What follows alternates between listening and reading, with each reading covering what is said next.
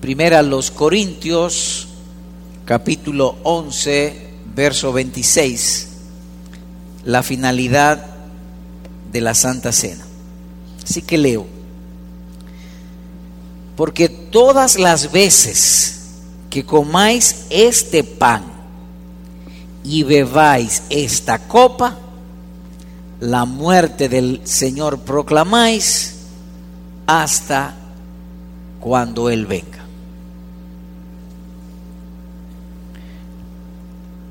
Este versículo está insertado en unas palabras de información y de instrucción y exhortación que el apóstol Pablo hizo a la iglesia en Corinto.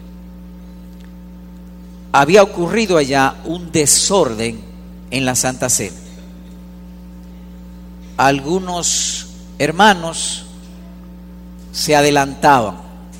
Por ejemplo, una familia traía pan, traía vino, y habían unos que se adelantaban, se comían el pan, se bebían el vino, quizá el de ellos y el ajeno, se emborrachaban y aquello era un desorden.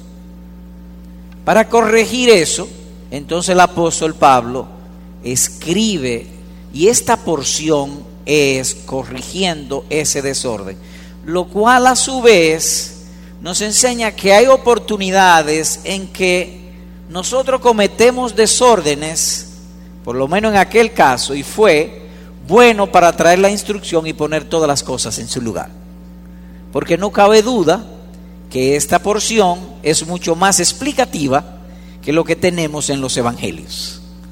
De modo que ese es nuestro Dios. Del error de su pueblo saca buenas lecciones para edificar nuestras almas. ¿Qué vemos allí en el pasaje? Permítame este, enfocarnos entre los versículos 23 al 32 y destacar varios asuntos del pasaje.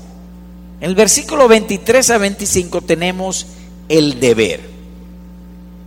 Porque yo recibí del Señor lo mismo que os he enseñado. En otras palabras, lo que le estoy enseñando ni es mandato de la iglesia, ni es mandato de los apóstoles, ni de pastor, ni de líder. Es del Señor. Eso mismo que yo recibí del Señor, yo lo he enseñado a ustedes. ¿Qué cosa? Que el Señor Jesús la noche en que fue entregado, él mismo tomó pan, tomó un pedazo de pan, sería la idea, y después de dar gracias, es decir, levantó el pan, dio gracias, lo partió, partió el pan y dijo, esto es mi cuerpo que es para vosotros, haced esto en memoria de mí. En otras palabras, que cogió del pan, lo bendijo, e inmediatamente sacó un deber espiritual. Haced esto en memoria de mí. De manera que se trata de un deber. Verso 25. De la misma manera, tomó también la copa después de haber cenado, es decir, que dio gracias también, de la misma manera, diciendo, esta copa es el nuevo pacto en mi sangre, haced, el imperativo de nuevo, esto cuantas veces la bebáis en memoria de mí. De manera que los versículos 23 al 25 tenemos el deber propiamente dicho, a lo que Dios o el Señor Jesucristo nos manda. El versículo 26, la finalidad de la Santa Cena. Porque todas las veces es decir, habiendo dado el deber, ahora dice, porque todas las veces que comáis este pan y bebáis esta copa, esta es la finalidad, la muerte del Señor proclamáis hasta que Él venga. Así que en el versículo 26 tenemos la finalidad y de paso damos también una información, que no hay en las escrituras una regla fija de cuándo debe hacerse la Santa Cena. No dice que debe ser diario, no dice que debe ser cada domingo, no dice que debe ser cada mes, o cada tres meses, o cada seis meses, o una vez al año. Lo que sí dice es todas las veces que lo hicierais, dejando al mismo tiempo la libertad a la iglesia local para hacerlo en la manera que cada iglesia local entienda. Dicho de otro modo, hay iglesias que lo hacen semanalmente, otras lo hacen al mes, el primer domingo del mes como nosotros, hay otras que yo conozco que lo hacen cada tres meses, o lo hacen cada seis meses. El punto es todas las veces, lo cual deja abierta pues la libertad de la iglesia local. En el versículo 27 entonces él trae una precaución, de manera que el que coma el pan o beba de la copa del Señor indignamente, o con el desorden que había, será culpable del cuerpo y de la sangre del Señor. Así que él aquí da una especie de precaución. Mire, este es el deber, la muerte del Señor proclamamos, pero cuídense. Traten de hacerlo fielmente, sería la idea. Advierte, da precaución. Verso 28, la manera en hacerlo.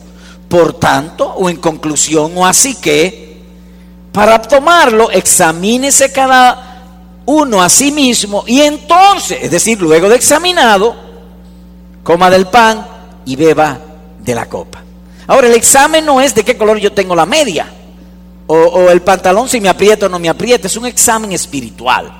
Es un examen cómo ha sido mi conducta en cuanto a lo bueno y lo malo, en lo que a Dios manda y lo que yo he hecho, lo que a Dios agrada y a lo que Dios desagrada. Antes de la Santa Cena debe haber un examen. A partir del versículo 29, entonces, explica, da una explicación hacia el 32 acerca de la precaución que él dio. ¿Por qué tú diste esa precaución? Verso 29, porque el que come y bebe sin discernir correctamente el cuerpo del Señor, come y bebe juicio o castigo para sí. Es decir, en el desorden ellos creían que estaban comiendo, que estaban bebiendo, pero en verdad lo que estaban era castigándose. Verso 30. Y por esta razón, agrega él, hay muchos débiles y enfermos entre vosotros y muchos duermen. Es decir, el desorden fue tan grande que Dios, algunos los debilitó, a otro los enfermó y a otro los puso a dormir, se lo llevó para el otro mundo. O le quitó la vida. Versículo 31. Pero, y ahí vuelve el punto del orden, la manera. Si nos juzgáramos a nosotros mismos, es decir, que nos examinamos y llegamos a la conclusión que yo no merezco, que Cristo murió por mis pecados, que la gloria es suya, no seríamos juzgados o castigados. Pero cuando somos juzgados, el Señor nos disciplina para que no seamos condenados con el mundo. Y vuelvo entonces al verso 26, habiendo explicado el contexto, las precauciones, explicaciones, el deber y la finalidad. Todas las veces que comáis este pan y bebáis esta copa, la muerte del Señor proclamáis hasta que Él venga. Haremos dos preguntas trataremos de ser breves. Uno, ¿por qué celebrar esta ordenanza? Dos, ¿qué recordar y cómo hacerlo? Así que la segunda es una pregunta doble. ¿Por qué celebrar esta ordenanza?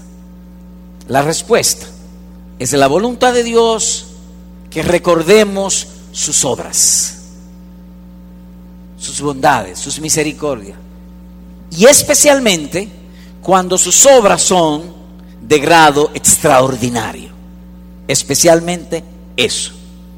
Por ejemplo, con relación al arca, dice la escritura, hablando del lugar santísimo el cual tenía el arca de oro del incienso y el arca del pacto cubierta toda de oro, en la cual había una urna de oro que contenía el maná y la vara de arrón que retoñó y las tablas del pacto.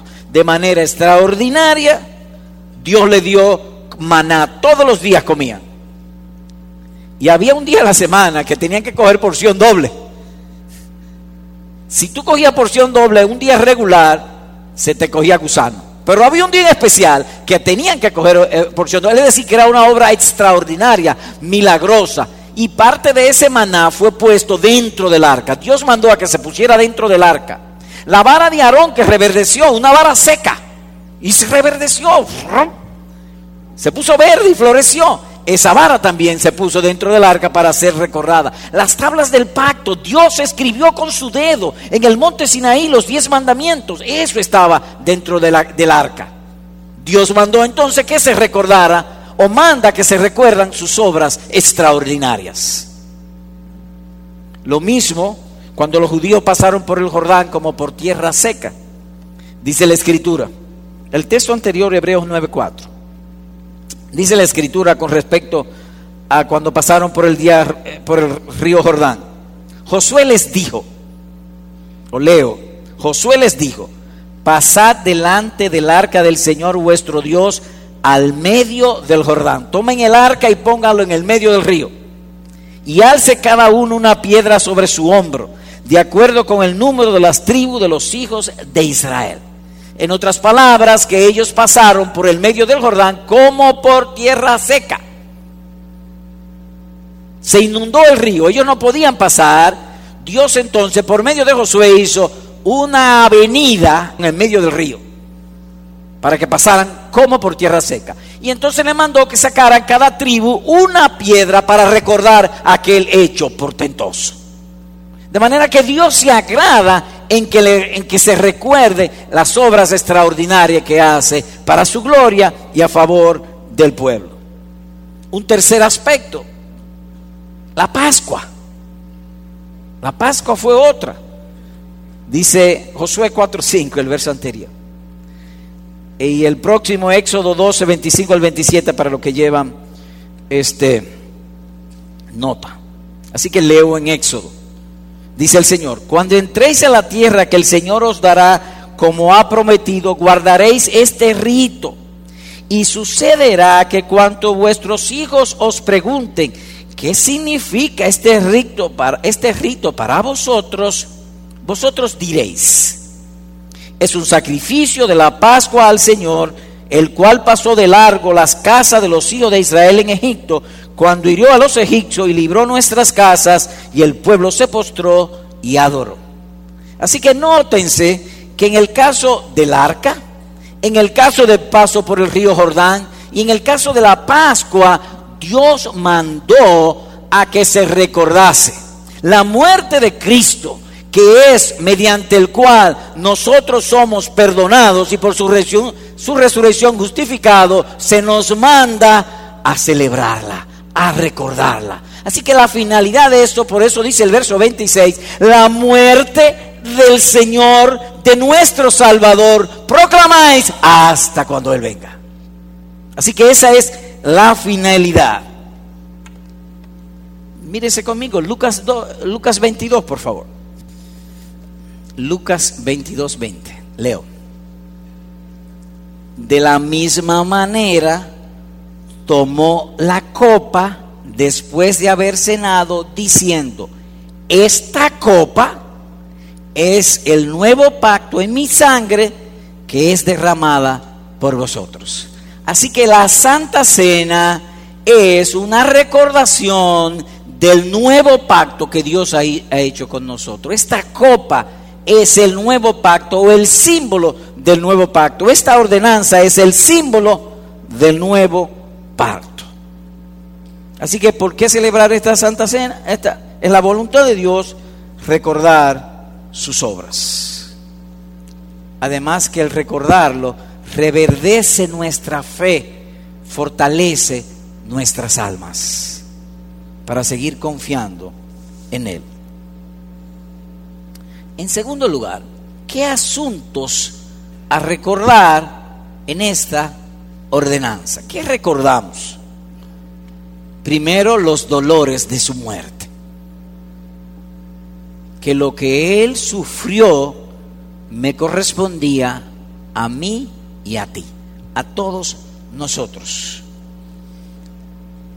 El salmista lo pone con estas palabras soy derramado como agua y todos mis huesos están descoyuntados. Mi corazón es como cera, se derrite en medio de mis entrañas. Y me detengo aquí. No sé si alguna vez a usted le ha pasado, a mí me ha pasado, que estoy esperando una noticia no buena. Y viene esa noticia y el corazón como que se derrite. Uno como que se funde. Pues más o menos lo que dice aquí. Se derrite en medio de mis entrañas. Como un tiesto se ha secado mi vigor y la lengua se me pega al paladar y me has puesto en el polvo de la muerte, dice el Salmo 22, profetizando acerca de los sufrimientos de nuestro Salvador, no por Él, sino por nosotros. Versículo 14 y 15 de aquel Salmo. No en balde se le llamó varón de dolores, experimentado en quebranto, colgado de una cruz, sus huesos descoyuntados. Un soldado le traspasó, lo golpearon, lo coronaron de espina, lo vejearon, le dieron de trompada, lo desnudaron. Y no por él, sino por nosotros. Así que cuando llegamos aquí, hemos de recordar lo que Él sufrió por nuestros pecados, por tus pecados y por mis pecados. Que eso pues nos humille. Meditemos pues los dolores de Jesús en su muerte a nuestro favor. El Padre le abandonó. Dios mío, Dios mío, gritó él, clamó, ¿por qué me has desamparado? He dicho gritó, inmediatamente dije clamó, corrigiendo mi, mi entendimiento, porque no es que gritó, es que clamó. Yo puedo gritar ahora mismo y subir mi voz, eso es un grito. Pero el clamor sube de mis entrañas, no del esfuerzo que hago de mis pulmones para gritar. Y eso hizo él, sintió él por nosotros. Así que qué asuntos a recordar los dolores de su muerte. ¿Qué más? La intención de su muerte. ¿Cuál es la intención de su muerte? Les invito a ir a Juan 13 para considerar aquello de la intención de su muerte. Juan capítulo 13. Voy a leer los versículos 2, versículo 21, versículo 30 y versículo 31. Leo el verso 2. O el 1 y el 2, permíteme antes de la fiesta de la Pascua, sabiendo Jesús que su hora había llegado. ¿Y para qué? Para pasar de este mundo al Padre. En otras palabras, está frente a la cruz, frente a la muerte. Habiendo amado a los suyos que estaban en el mundo, los amó hasta el fin. Y durante la cena, como ya el diablo había puesto en el corazón de Judas Iscariote, hijo de Simón, el que lo entregara. Así que estamos en la Santa Cena, el mismo pasaje que habíamos leído antes en Lucas. Versículo 21. Habiendo dicho esto, se angustió en espíritu y testificó y dijo, en verdad, en verdad os digo que uno de ustedes, de vosotros, me entregará. Así que Él los amó hasta el fin, estaba allí en medio de la Santa Cena y en angustia dijo, uno de los doce me va a entregar, me va a traicionar. Imaginemos pues el terrible dolor, y bien lo dice el texto, en su angustia. Él fue angustiado. Nosotros a veces nos entristecemos hay días que nos levantamos tristes. Hay días que vamos caminando y de pronto nos da tristeza. Pero esto es algo más, angustia. Verso 30. Y Judas, después de recibir el bocado, salió inmediatamente y ya era de noche. Así que estamos en la Santa Cena nuestro Salvador está angustiado, tenemos una pregunta. Y la pregunta es qué asunto a recordar en esta ordenanza? Esa es la pregunta que tenemos. ¿Qué a recordar? Bueno, los dolores de su muerte y ahora otra cosa. ¿Y cuál es esa otra cosa? Vamos a tratar de explicar. Entonces, empieza el versículo 31, o en aquella ocasión, o como reacción a lo que acaba de suceder, ¿qué sucedió?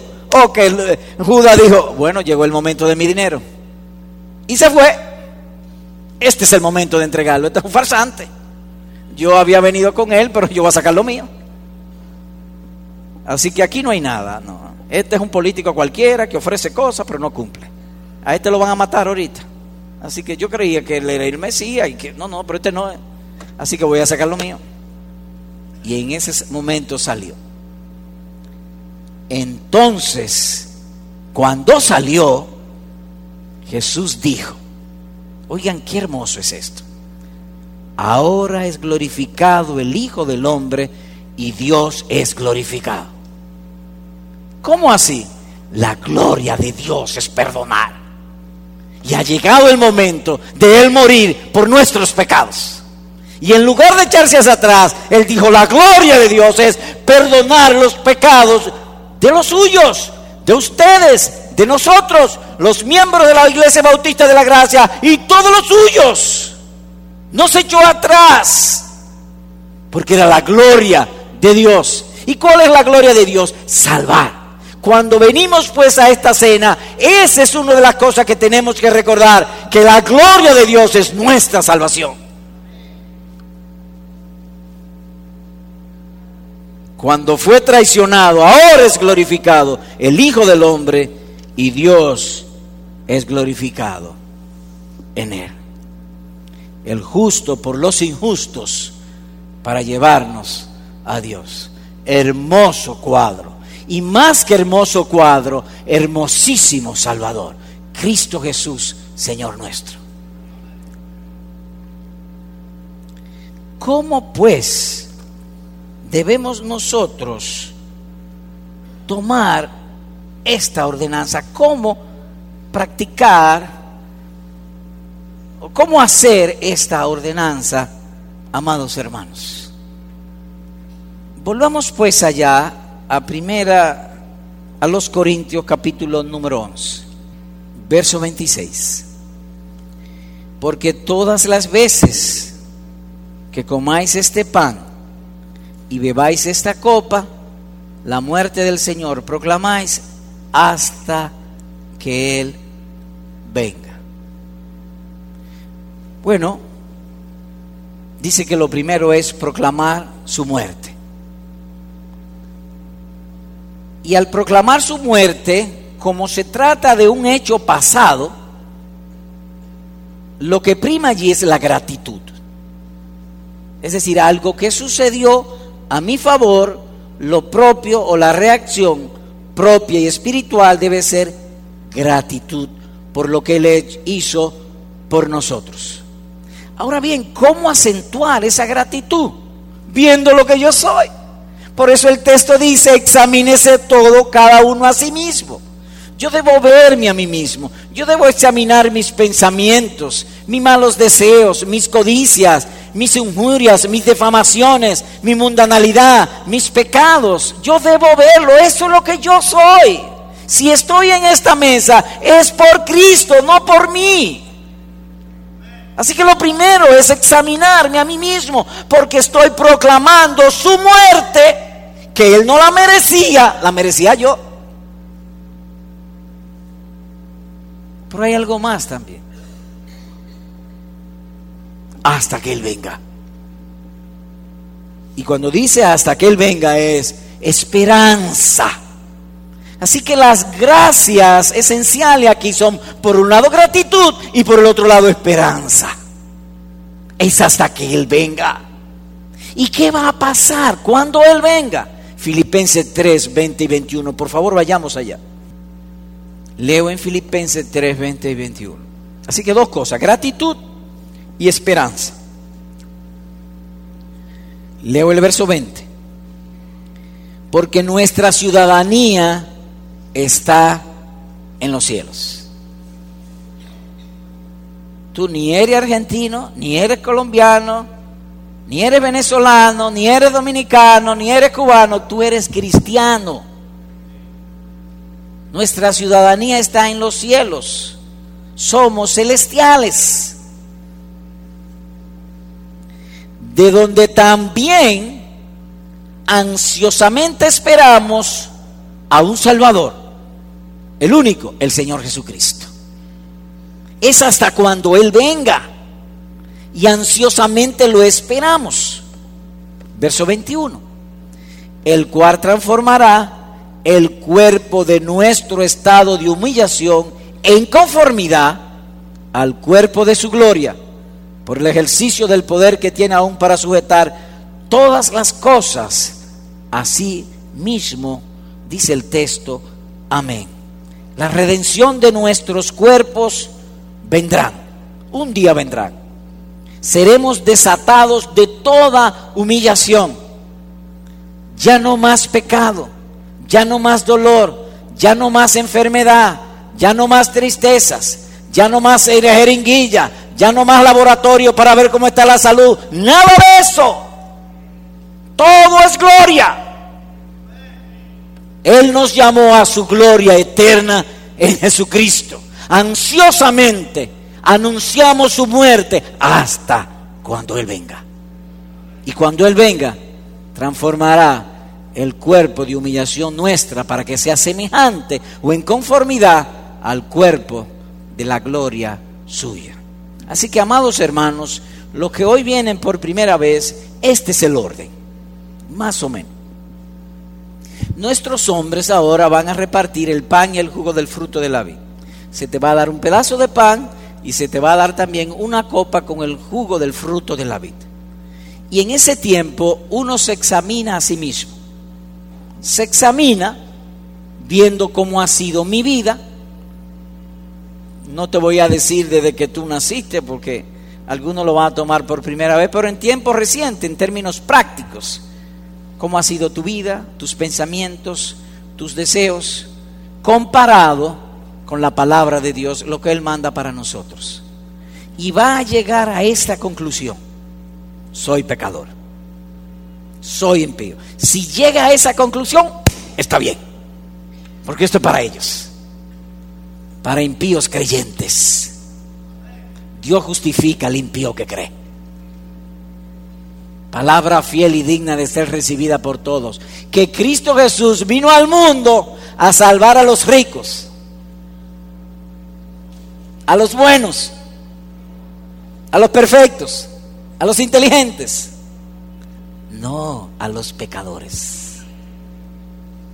De manera que si examinándote tú llegas a la conclusión que eres un pecador, bien, esta cena es para ti. Ahora, si tú llegas a la conclusión que no tiene nada que arrepentirte, esto no es para ti. Porque esto es para pecadores. Te examina, pide perdón por tus pecados. Uno de nuestros hombres nos va a dirigir en eso. Cuando comamos del pan, luego cuando tomemos de la copa, y generalmente la copa ya no es examen, es gozo. Ansiosamente esperamos que Él venga. Así que no podemos decir que es una mezcla de sentimientos. No, no, no. Es más o menos esto. Cuando uno lee el Antiguo Testamento, Dios mandó a los hijos de Israel que la Pascua fuese comida con hierbas amargas hemos de comer primero hierbas amargas y las hierbas amargas es la vergüenza de nuestros pecados. Pero después que pasen las hierbas amargas, entonces comemos cordero asado. Y el sabor de hierba amarga se va. ¿Y qué va a suceder? Cristo Jesús pagó por mis pecados y resucitó al tercer día para nuestra justificación. Solideo gloria. Solo a Dios sea la gloria. Amén.